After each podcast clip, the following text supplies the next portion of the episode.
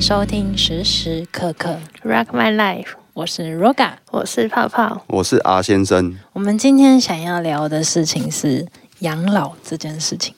那继我们之前聊的租屋族还是买房族，嗯我们那个时候三个人一致都选了租屋。嗯嗯，然后接着呢，就有网友呢在下面留言说：“嗯那哪有就是有人愿意租房子给老人家？嗯就怕你死在里面啊嗯之类的。嗯我觉得是蛮现实的问题，嗯。所以呢，我们就很认真的去查了这件事。啊，你你有去查？我有啊，啊啊那你查到什么？对我就是想要来跟大家分享我查到的东西，嗯。就是关于养老这件事情呢，你可以不用指望儿女嗯。的新型养老方式。嗯。嗯，有兴趣了吗？嗯。嗯。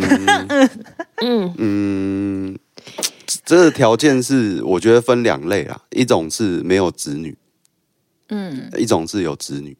我觉得这是呃两件不同的事情，会衍生出两件不同的事情出来。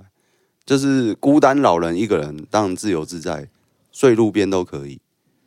哪有睡路边我都可以？我我就是比较笼统的，即便是租屋状况之下，你可以一边存钱一边理财投资，存到你的一笔，嗯，我们俗称的养老金好了，嗯对不对？大家都俗称养老金嘛，嗯就是你退休生活所需要的一些资金，叫做养老金。对，啊，这个是没有子女的情况之下，啊，有子女的话，你可能生活就会比较拮据，因为你从小就要栽培你的小孩、你的子女，让他们呃，可能你说的是现实层面，就是有小孩，对对对经济状况、经济状况当然会比较拮据啦，就不不可能像一个会替小孩王老五一样，对啊，你就不可能像王老五，你随心所欲，又可以存到钱，又可以花钱之类的。那、如果你有小孩的话，就是有一个负担，一个包袱在。现实面的确就是一个负担，对、嗯对，因为你养小孩的所有种种花费，你可能就不会有一笔呃资金可以到你退休之后还可以灵活运用，比较难呐、我的意思是这样。嗯，哎，除非你培养的小孩却是一个天才，他可以帮你赚钱。哎、可是我觉得这种这种想法很危险。嗯就是你生儿养老这件事，嗯就是生生儿女是为了养老，嗯让你的老年不要孤单，有人陪。嗯，这件事我觉得很危险呢、你怎就是我认同一个人的讲法，小孩不是你的后代，不是你的传奇，他不是你的附属品，嗯，对他也是一个独立的个体。对，我觉得他长大了就是他独立的个对，体。因为他也是要成家立业。嗯对啊，你怎么可能把他绑架一辈子？嗯，当然是要笑啦，嗯但是但是我觉得那个笑是不是说一定呃要指望说他们要养你这样？我觉得是蛮难的事情。嗯嗯嗯，到这个年代，因为我觉得年代不一样了。但是再到了我们这个年代，很多人就会开始觉得生儿养老这件事情是不可能的事情。对啊，我的另外一个想法是，人口太饱和了。嗯对啊，人口太饱和的一个情况之下，嗯、能源耗尽，嗯我只是这么这么想。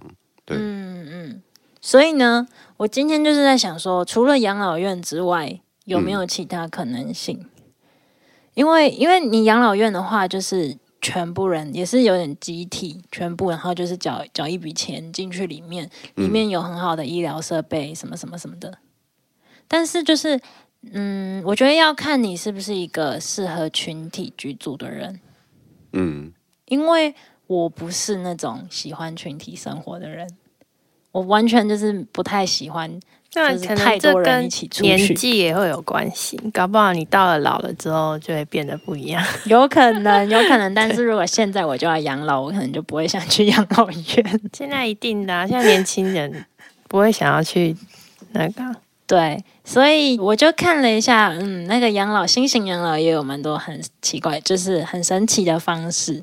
那前面几个，我现在提出来的几个是你比较有钱可以去这样做的。嗯。有一些人是会去饭店养老，饭店也可以养老，嗯，还有把费可以吃。对，哇，每天吃把费啊，还有就是各种可是饭店他就不会怕你在里面那个吗？饭店吗？嗯，在里面死掉，对啊，我觉得应该是还好吧。应该是饭店业者，业者应该先会要求你的那个健检状况，才会让你入住。哦如果你是属于重度患者那种，他一定是拒收啊，一定是这样子的啊、那也是有一个风险。那如果你对啊到，譬如说你住七十岁到八十岁，好啊，八十岁以后不给你住了，那你要去哪？对，所以我自己不太偏向这个养老。不会不让你住啦。就是前提就是有钱，你什么地方都嘛可以住。对啊，我也觉得，真的是这样。有钱就可以。正正统的统规的那种养老院，它医疗设备虽然说没有到十全十美，但是他们针对呃你你是怎么样的病患，他们会有什么样的措施，那些他们都是很齐全的，嗯。对，而不会说导致拒收这样。嗯，对，嗯嗯嗯，那第二种呢，我自己蛮推崇的，旅行养老。怎么旅？这个旅行养老有很多种方式。嗯，第一种就是他就是去到那个地方 long stay，因为现在有很多台湾的，怎么个弄法？就可能你可以停一个月，嗯你就是包月的。在台湾的话，嗯、像花东那边，我记得那时候我就有听到我妈他们在说，就一群就大概那个年纪的人，他们就会说，哦，我们要去华东 long stay 这样，然后一个月是好很好的饭店哦，可能才两万多。很好的饭店，就五星级以上的饭店，嗯停一个月是两万多，嗯，然后你每天去包车去旁边玩，这样他会提供你一个小巴，你可以去旁边玩。但那个养老的前提是你身体是健康的。对对对对对对，然后而且你要很多人吧，你一个人去应该没办法。嗯，他们那一种就是团进团，出啦，那种一定是对团进团出，嗯但是他们也有单人的，就是你可以自己报名的，但是费用就比较高。当然啊，对对对，这这种的也是一个方法，嗯因为你你如果是团体的话，你也是可以跟同才继续有一个关系，你不会无聊，然后可以跟他们，你可以自己每天选择你的行程，你今天想要去。他们会有很多个行程，嗯你今天想要去采花啊，去采农场的东西，那这个还是属于群体生活啊。对，这个是啊，嗯对。那另外一种旅行的呢是露营车，嗯，这个就是可以牵扯到我最近看了一部纪记录电影，它算是电影啦，嗯嗯，《游牧人生》，嗯，嗯，那那一部电影就是呃，大家都开着一台露营车这样，然后特别是很多年长的嗯族群。里面有很多年长的族群，甚至是他只知道自己的生命只剩半年。那里面就是有一些人就是得了癌症，然后他们最后呢，就是在想我最后我的人生的最后尽头，我要在哪里度过？嗯，嗯，我觉得这个是不管是真正自然的年龄层的要走走到死亡这个阶段的人要思考的，或是真的得病的人在思考的事情是一样的，就是我人生最后的阶段要在哪？这个就是养老的最终极的一个定义嘛。嗯所以那部电影让我也收获蛮多的，是这个。嗯就是当初他在讲里面那个生病的人只剩七个月的时候，他就在想说：我最后的生命，我真的要在医院化疗痛苦的度过吗？嗯，然后，应该是你你讲的这样子的方式，应该他们比较豁达，我也不所以他们才才有这种的思考方向，会去实实行这种他们想要的生活。对。啊，有另外一种人是怕死的，他宁可住在，就譬如说，呃，怕死的可能会住饭店、住养老院，因为他觉得那样子对他来讲比较安心，就可以活比较久一点。对他会觉得可以活比较久。嗯，嗯，但就是那件事情是不定数，我觉得你活得久不久很难说。嗯那那个里面那个主人，就里面的那一个人，电影的主那个他不算主角，配角，他就觉得说，呃，我现在应该要踏上旅程，因为我在回忆我的人生。嗯，我觉得最快乐的地方是在阿拉斯加，所以他那个时候就在美国那边就要开车去阿拉斯加，开着他的露营车，然后他在路途中就一直在抛售自己的东西，或者是给需要的人，因为他不需要了，嗯。然后他就一直想要把自己的东西留给别人用，然后帮助别人，这样。他后来就决定走上这条路。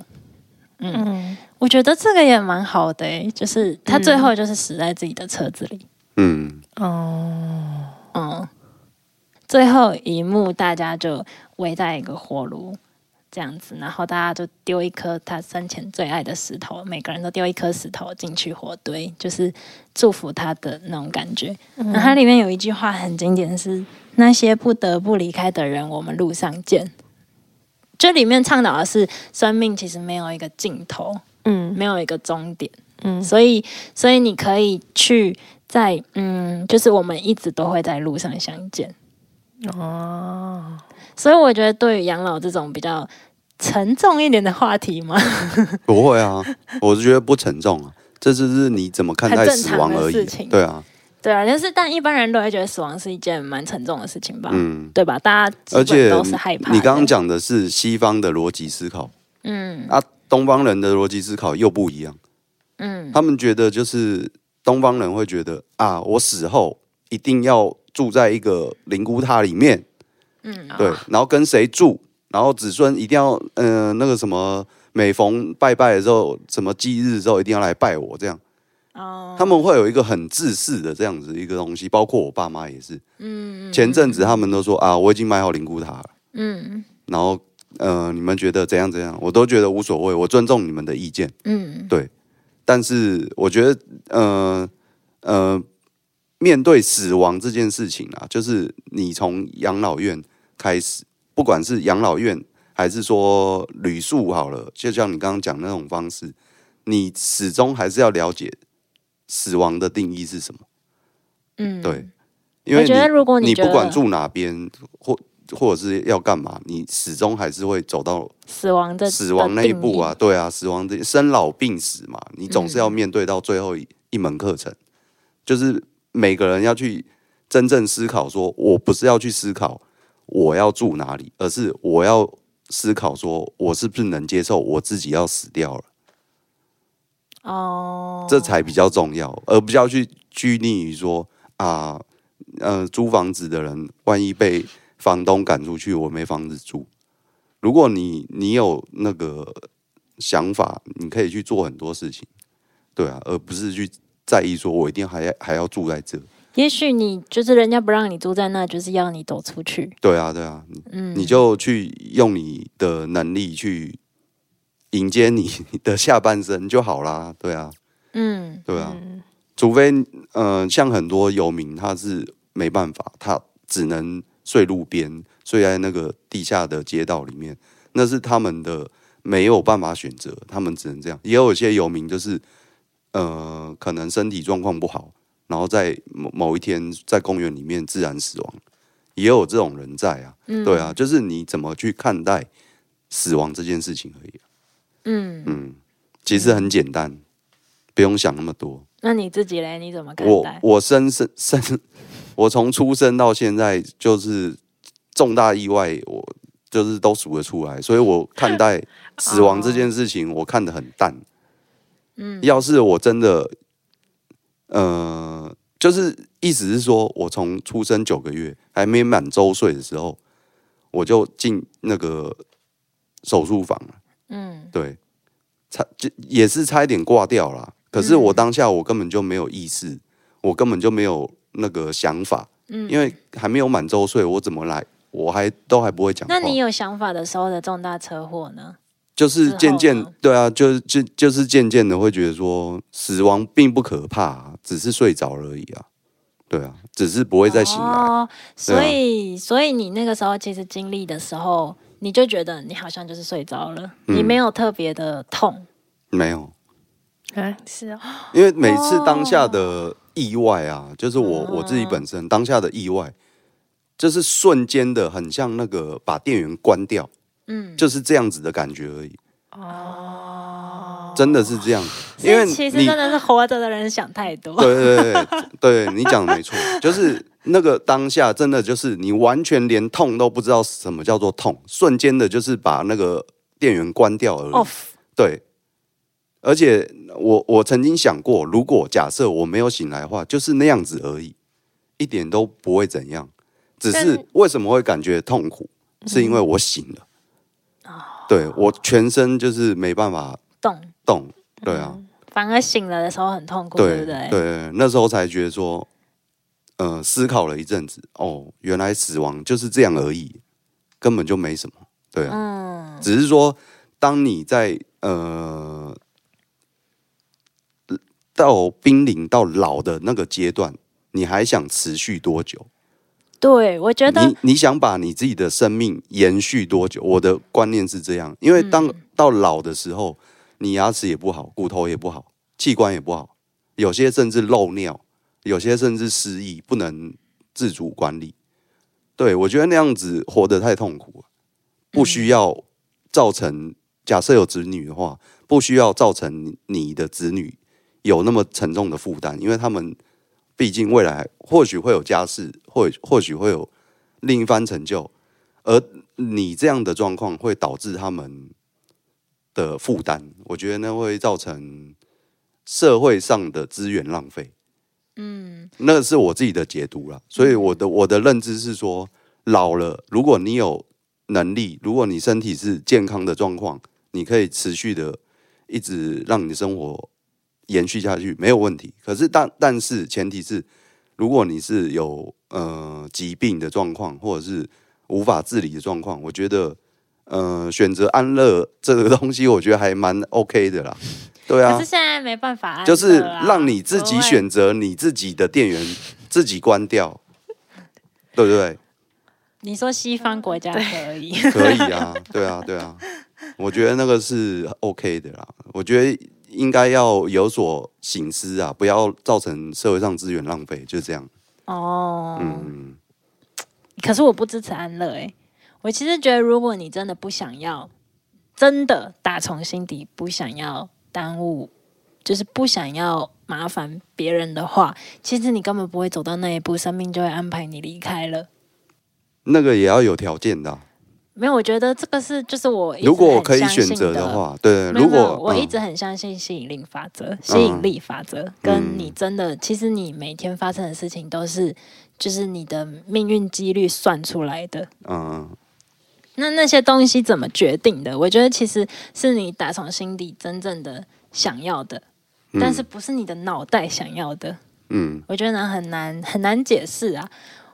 就是我认为，如果你真的不想要这样的话，就像你如果像我，如果就选择像那个电影的《游牧人生》里面那那一位，他就选择他踏出去，嗯那他就不接受医疗的资源。嗯他其实也很科学，他就是你会一直消耗你的身体的精力，嗯到时候就比较快，所谓比较快的嗯引到死亡这个阶段。嗯这样，那如果你其实真的不想要麻烦，就是不想要拖累其他人的话，其实那样子就是一个很好的选择就让就自然而然，就自然时间，对其实我也觉得对我来说，自然而然的就会有一个结果。嗯，我的意思也是自然而然啊，但是到最后你还是要做出一个决定嘛。嗯，我的决定是那样，由自己去把自己的电源关掉，会比较实在，而不需要一直拖拖拖拖拖拖拖。对啊，我是觉得，可是拖可以啦，就是你的能力所及，你就继续拖。嗯，我是觉得不需要。嗯、我没有很支持安乐的原因是，有时候人生就必经必经过程吧。嗯，有的人就需要经过那一段时间。哦，为什么我我我会有这样的想法是？也是经历过这样子，就是我我的奶奶，就是说阿嬷啦，嗯，嘿，卧床了十年，嗯，为什么还要在那边拖？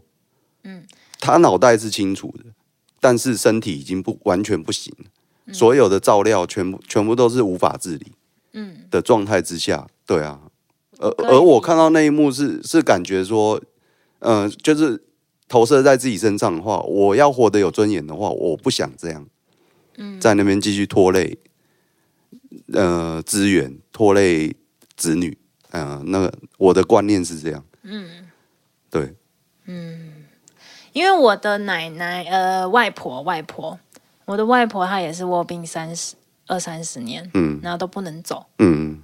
那所以其实我觉得那二三十年对她的生命还是有意义的、欸，嗯。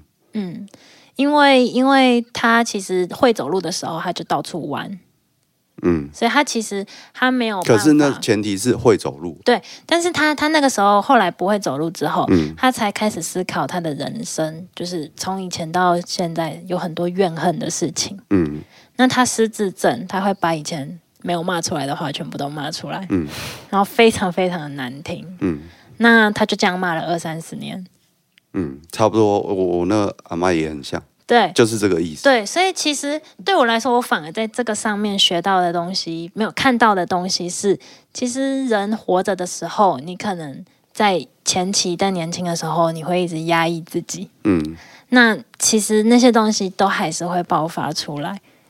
嗯那你压抑久了，它可能就会导致一个呃有一些意外，让他要必须把那些能量发出去，就是不好，就是负面的东西留在你身体里的要发出去。嗯。可能他就是让你不能走路。所以我吸取了这些经验，我才学会断舍离。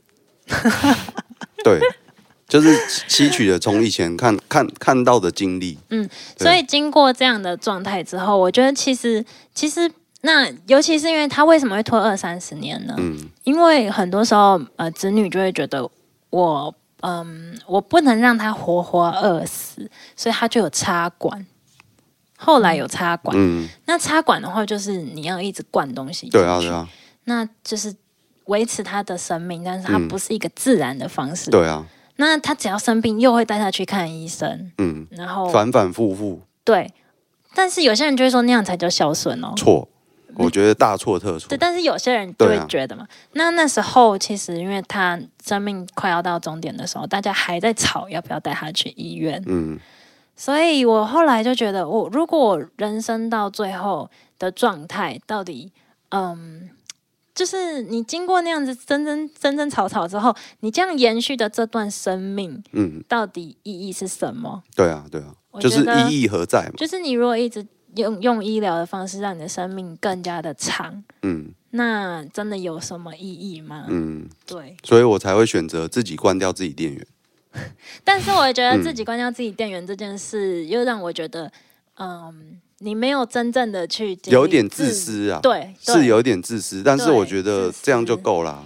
反正我该断舍离的东西都做到了，对不对？这一生无憾，死而无，憾、啊。对我来说，自己选择自己，嗯、就是自己选择自己离开这件事情，嗯就是所谓就你说的比较自私啦。嗯，听听众有什么感想？在有什么感？怎么讲到这边去了？结果我们还是没有一种比较快乐的养老生活。对啊，对，所以我其实蛮养个屁喜欢老啊！对我其实蛮喜欢露营车养老这件事，我觉得应该蛮好的。嗯，嗯，那那个时候那个电影它是可以集合很多很多露营车，它始。终从头到尾都是在讲露营。对对对，好，我们来到第三个养老，嗯第三个养老是共同养老，共同就是群居，不是养老院。啊，不是群居好姐妹租租一个房子或什么这样。哦，那也算是群居啊。